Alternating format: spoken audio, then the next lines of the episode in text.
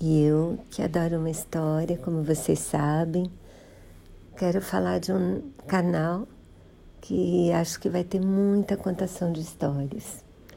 E da primeira história do canal, ou segunda talvez.